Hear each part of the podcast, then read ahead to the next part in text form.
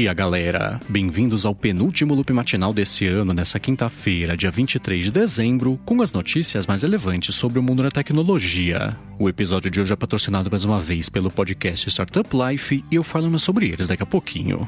Quem fala aqui é o Marcos Mendes e hoje no seu loop matinal do Loop Infinito eu vou começar falando sobre a Tesla que deixou de graça algumas condições lá carregadores de carros dela nos Estados Unidos. Ela falou que até o dia 26 de dezembro, das 7 da noite até as 10 da manhã, a galera pode usar de graça estações de carregamento que ela tem lá pelo país, o que é para reduzir o tráfego de pessoas, né, de carros dela em horários de pico. No total, são mais de 70 estações em 11 estados americanos que vai ficar de graça o carregamento aí das estações que ela tem. E caso você tenha um Tesla ou um carro elétrico também, né, seja compatível e mora nos Estados Unidos queira saber mais sobre isso, tem link aqui na descrição. Agora, ainda sobre as coisas da empresa, é oficial. Ela vai ser investigada pelo equivalente ao Detran dos Estados Unidos por estar tá deixando o pessoal conseguir jogar os games lá no display do carro, mesmo com o veículo em movimento, o que não era possível até recentemente, mas ela fez a mudança. Para jogar os games, a pessoa tem que primeiro tocar no botão que ela fala que não é a motorista do carro, para aí sim ser liberado o gameplay, mas claro, né, que basta o motorista também alcançar lá o botão, ele consegue jogar o jogo. O Detran dos Estados Unidos falou que é um absurdo que isso possa acontecer e é uma questão de tempo só e até que pinte um acidente e a Tesla segue quieta aí sobre a coisa toda né, desde que começou essa polêmica.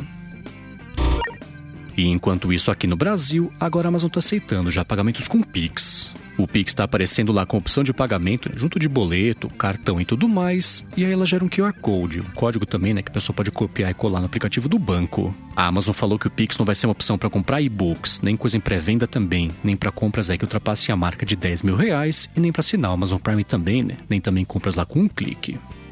E já que eu estou falando sobre Pix, deixa eu comentar que, de acordo com o Banco Central, no dia 20 de dezembro, o pessoal ultrapassou os recordes de transações, tanto em número quanto em valores também. O Banco Central falou que foram feitas em 24 horas 51 milhões de transações de Pix, totalizando movimentados quase 37 bilhões de reais, o que foi quase 5 bilhões aí, a mais do que o recorde anterior, né, que foi lá no comecinho de novembro.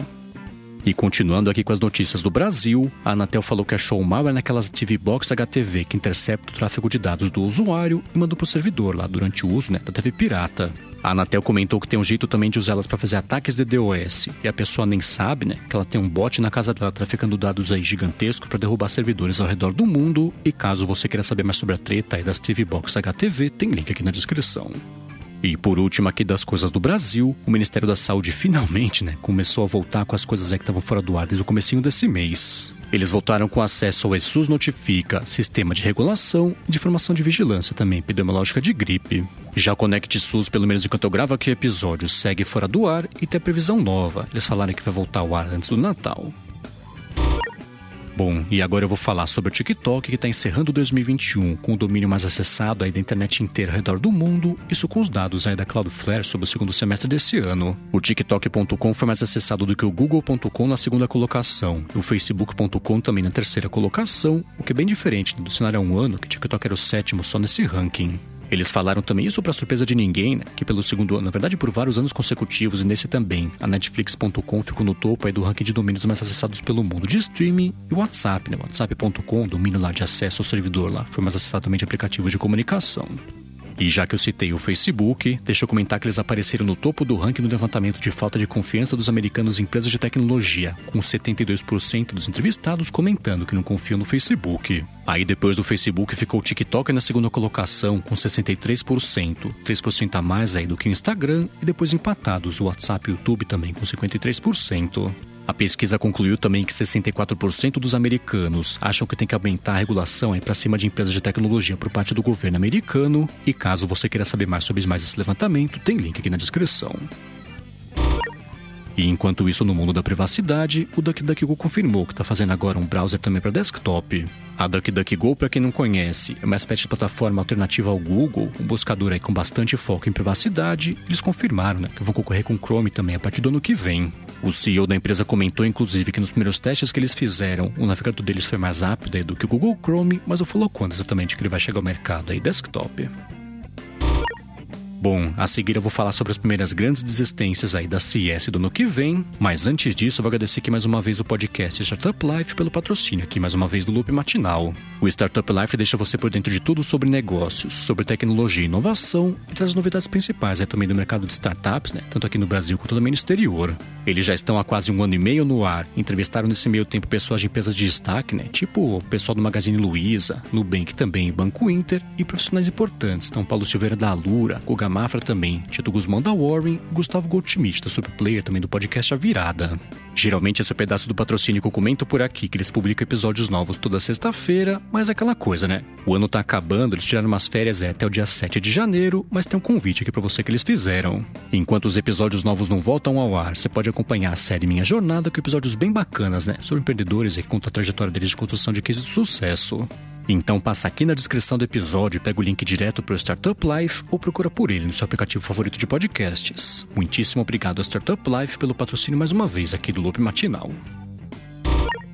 Bom, vamos lá, né? Quem acompanha o mundo da tecnologia sabe que todo janeiro rola a CES em Las Vegas, com as novidades aí que vão chegar ao mercado consumidor e a teoria, pelo menos, né, que nesse ano rolar no ano que vem aí de 5 a 8 de janeiro por conta do aumento de casos da variante Omicron. Tava rolando os rumores já que eu pintar vários cancelamentos aí de empresas grandes do mundo da tecnologia da CIS presencial e agora começaram os cancelamentos todos. Então, numa questão de horas, na verdade, a T-Mobile, a Amazon, o Twitter também, o Pinterest, o Facebook cancelaram a participação e os veículos também. Então, veículos tipo TechCrunch, Tom's Guide também, Cinet, Engadget, TechRadar, The Verge também falaram que não vão acompanhar a CES presencial e vão fazer a cobertura só digital, né, remotamente, aí que eles receberem de informação. Existem empresas tipo a Samsung e a LG também que aproveitam a ISS para fazer eventos paralelos, né, para anunciar novidades. Elas estão balançando, claro que estão acompanhando de perto a situação, né, mas deve cancelar também nos próximos dias. Aí o pessoal está comentando também que empresas tipo a GM, Intel, Panasonic, Sony, Nikon, Canon e várias outras também vão desistir de fazer a CES presencial, mas ela está confirmada aqui, pelo menos por enquanto, né, enquanto eu gravo aqui o episódio.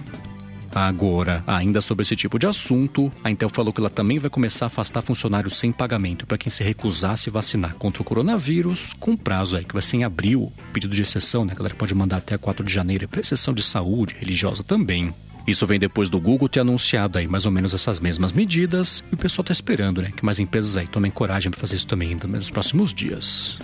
Bom, e já que eu citei a Samsung aqui agora há pouco, ela se manifestou, né, sobre ter tirado do ar a atualização lá do Android 12 para os aparelhos da linha Galaxy S21, né, que vão receber lá com a One UI 4. Isso veio depois de muita gente ter comentado nos últimos dias que pintaram uns bugs lá desde que o pessoal fez a atualização e a Samsung confirmou que é um bug lá, um problema de compatibilidade, né, com os parte de certificado lá do Google Play. A Samsung falou que está trabalhando já numa correção, mas não deu prazo é, para o lançamento da atualização nova do Android 12 para a linha Galaxy S21 e nem vai influenciar também lá o calendário, né, para soltar o Android 12 também para mais aparelhos que ela tinha prometido aí recentemente. E enquanto isso, no mundo da Apple, eu vou encerrar aqui o episódio comentando que pintou um rumor no Mac Rumors falando que ela vai no ano que vem lançar pelo menos mais um computador aí, um Mac, né, que vai ter o chip Intel e vai acabar de vez aí com essa linha, né, começar a lançar só computadores lá com chips dela. O que rola até pela promessa da Apple, né, de fazer a transição em dois anos para os processadores dela. A galera esperava que no ano que vem ela fosse lançar só computadores aí que tivessem os próprios chips dela, então M1 Pro e Max, né, M2 também, mas parece que não vai ser isso. O pessoal do Mac Rumors comentou que no caso do Mac Pro vão ser dois modelos aí que vão ser anunciados no ano que vem com dois chips, né? Então vai ser um da Apple, um também da Intel. Eles falaram que no caso da versão do chip da Intel, ele vai ser o Xeon Scalable, que tem umas vantagens de processamento de machine learning, inteligência artificial também e tudo mais, mas claro, né, que isso é só rumor pelo menos por enquanto. Parece que a ideia da Apple aqui vai ser servir tanto o mercado que está, parte profissional, né, que quer migrar direto lá para os chips dela, quanto também para a galera que pode até pensar em comprar um computador novo, mas só se puder manter lá a arquitetura x86, que é dos chips da Intel, mas aí acabou. O seguinte, né, depois disso aí vai ser só processadores feitos pela própria Apple. É isso aí, galera. O penúltimo loop matinal do ano vai ficando por aqui. Se você quiser se inscrever no canal do Loop Infinito no YouTube, o link está aqui na descrição do episódio lá no loopmatinal.com, junto com os links das notícias que eu comentei hoje. Agora, se você tem um podcast ou um aplicativo, uma empresa bacana também, e quiser anunciar aqui no Loop Matinal no ano que vem, manda um e-mail para comercial@loopinfinito.net para a gente bater um papo. Já se você quiser falar comigo no Twitter, procura por MVC Mendes que eu tô sempre por lá. Obrigado pela audiência, obrigado Startup Life também, né, pelo patrocínio de vários episódios aqui do Loop Matinal ao longo desse ano. E eu volto amanhã de manhã pro episódio final aqui do Loop Matinal em 2021. Falou!